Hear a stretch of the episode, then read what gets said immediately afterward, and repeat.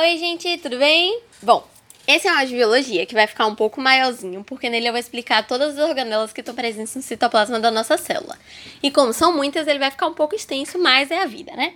Bom, como eu acabei de falar, essas organelas estão presentes no citoplasma, que é tipo uma gelatina que fica entre o núcleo e a membrana, e é constituído de citosol, que é o que dá forma à célula, certo? A primeira organela que eu vou falar aqui é o retículo endoplasmático. Para que, que ele serve? Ele serve tanto para fazer o transporte quanto a distribuição de substâncias pela célula, e ele pode ser de dois tipos. Ou ele vai ser granuloso ou rugoso, dependendo de como você chame, ou ele vai ser liso. Qual é a diferença entre eles? O granuloso tem ribossomos grudados na parede dele e o liso não tem. Então isso vai implicar em uma diferença nas funções de cada um. Qual é a função do rugoso? A função do rugoso é sintetizar as proteínas que os ribossomos produzem. Então, como assim? Lembra que eu falei que ele tem ribossomos grudados na parede dele? Então, esses ribossomos produzem proteínas e a função do retículo é sintetizar essas proteínas. Depois que ele sintetiza, ele pode tanto exportar, mandar essa proteína para outra, outra estrutura da célula, que é o que ele faz com os hormônios, ou então ele pode acumular essa proteína dentro dele, que é o que ele faz com as enzimas dos lisossomos, por exemplo, tanto para ficar lá quanto para ele exportar mais tarde, ok? Já o retículo endoplasmático liso não pode sintetizar proteína simplesmente porque ele não tem ribossomo. Então ele não tem quem produza a proteína para ele sintetizar. Então o que, que ele faz? Ele produz lipídios. Então ele vai produzir colesterol, ele vai produzir os fosfolipídios, ele vai produzir os hormônios e por aí vai. Uma coisa importante você saber é que tem muito retículo endoplasmático liso nas células do fígado. Por quê?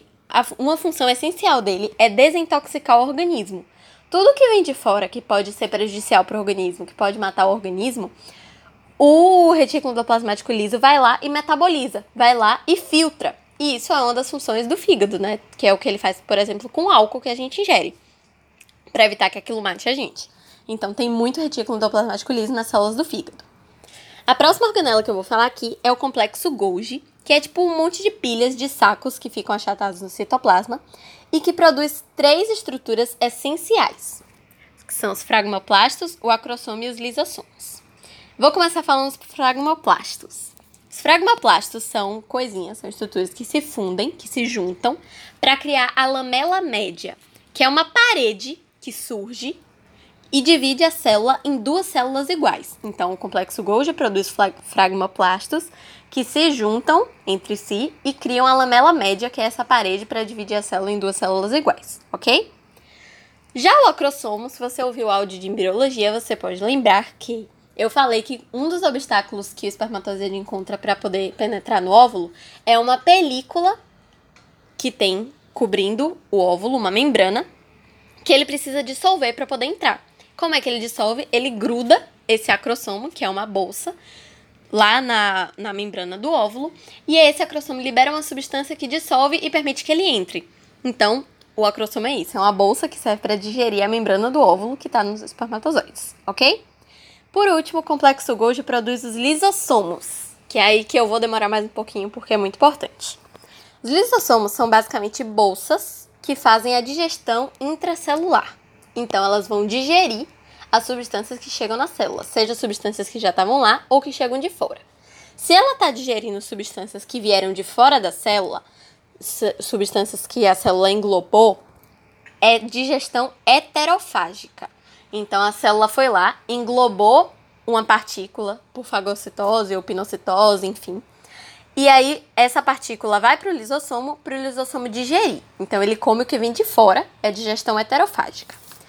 Já a, quando ele come o que está dentro, quando ele digere as estruturas internas da célula, é a função autofágica do lisossomo, que é a autofagia. E para que, que isso serve? Quando ele digere estruturas internas da célula, ele pode tanto transformar uma célula em outra, como por exemplo, vamos supor que os lisossomos estão em uma célula normal, aí eles destroem certas organelas dela, abrem espaço e aí chega uma hemoglobina. E aí aquela célula que antes era uma célula normal vira uma hemácia. Então, por meio da autofagia, eles conseguem transformar uma célula em outra, especializar uma célula. Podem desnutrir a célula, então pode ser uma coisa ruim, né?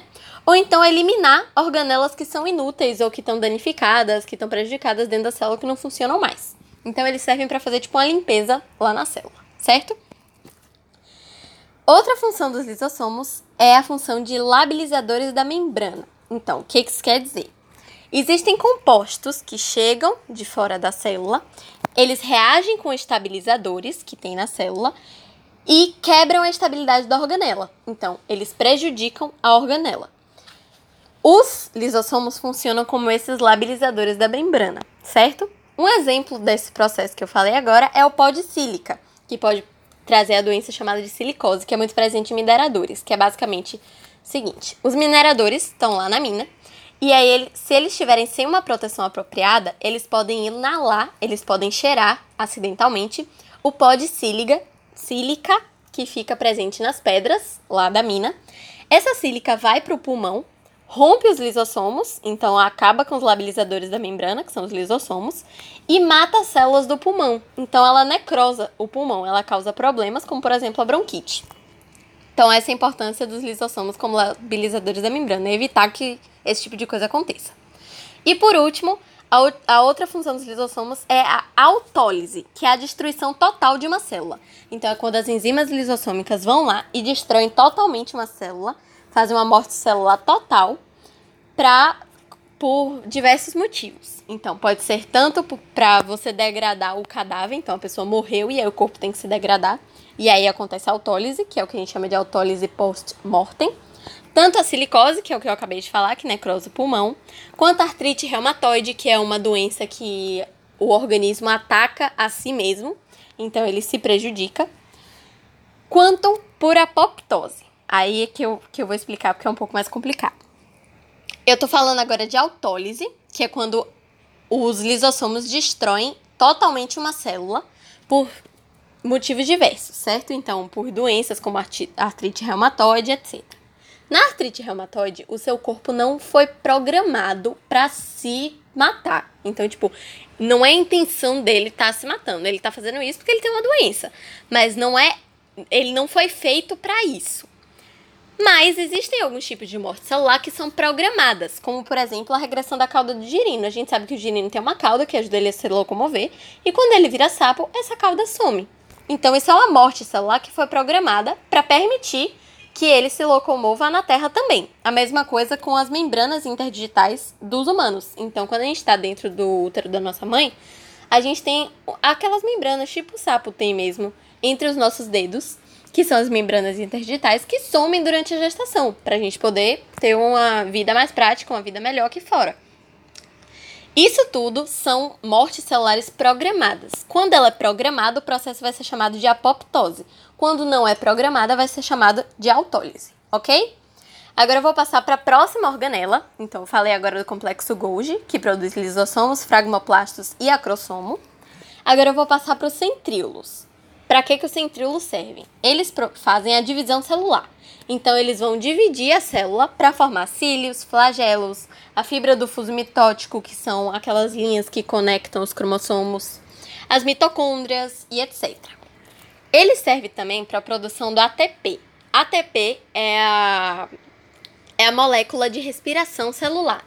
Só que isso não é função principal dele, porque quem faz isso é a mitocôndria. Como ele produz a mitocôndria, ele também vai estar produzindo ATP. Só que o ATP é a especialidade da mitocôndria, que eu vou explicar mais pra frente, ok? Uma coisa interessante você saber sobre os centríolos é que eles têm um núcleo próprio e eles estão muito presentes em músculos. Por quê? O ATP está neles e esses músculos precisam desse ATP para poder fazer as atividades físicas. Eles precisam dessa respiração celular nos músculos para eles poderem se exercitar. Então, tem muito centríolo nas células musculares. A próxima organela são os peroxissomos, que são organelas que têm enzimas, como a catalase, que usam oxigênio para oxidar substâncias orgânicas. Então, tem uma substância orgânica na célula, vai chegar essa enzima, vai pegar oxigênio e vai oxidar essa substância. Qual é a função dos peroxissomos? Catalisar peróxido de hidrogênio. Daí vem o nome peroxissomos. Peróxido de hidrogênio é basicamente água oxigenada, que é uma coisa que é prejudicial para a célula, que pode matar a célula. Então, o peroxissomo vai lá, degrada, metaboliza esse peróxido de hidrogênio, produzindo água e oxigênio. Então, ele evita que a célula morra por causa da, daquele negócio. Agora vem as mitocôndrias, que é o que eu falei que eu ia explicar depois, que são organelas que estão presentes em células eucariontes, então não tem elas em células procariontes. E ela serve para fazer o metabolismo energético, então ela tá ali para fazer respiração celular, para produzir energia, para produzir ATP, que é o que eu expliquei agora. Ela tem ribossomos, DNA e RNA próprios. Por quê? Antes, no passado, elas eram independentes e elas foram fagocitadas, elas foram englobadas pelas células. E aí elas começaram a conviver lá dentro das células, tipo, trocando favores. Mas antes elas eram independentes, então elas trouxeram as coisas que elas garantiam a sua sobrevivência independente com elas para dentro da célula. Nesse caso são o DNA, o RNA e os ribossomos próprios, ok? Uma coisa boa de você saber sobre a mitocôndria é que ela tem um DNA matrilinhagem. O que isso quer dizer? A gente sempre vai pegar a mitocôndria da nossa mãe, então não tem ninguém que pegou a mitocôndria do organismo do pai na reprodução. As mitocôndrias sempre têm origem materna, então passa de mãe para filho, ok?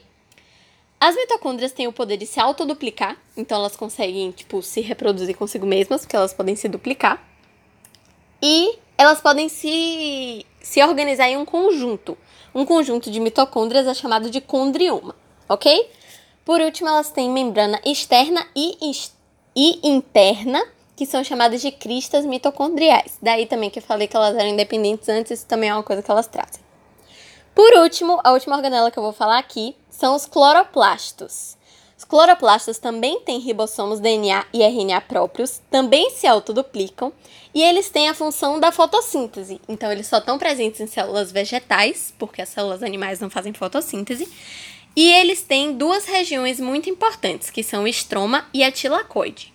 O estroma é onde ocorre a fase enzimática da fotossíntese e o tilacoide é onde ocorre a fase fotoquímica da fotossíntese, ok? É nos cloroplastos que fica a clorofila, que é aquele pigmento que faz com que a folha seja verde, ok? É isso, espero ter ajudado, espero que tenha ficado claro. Um beijo, tchau!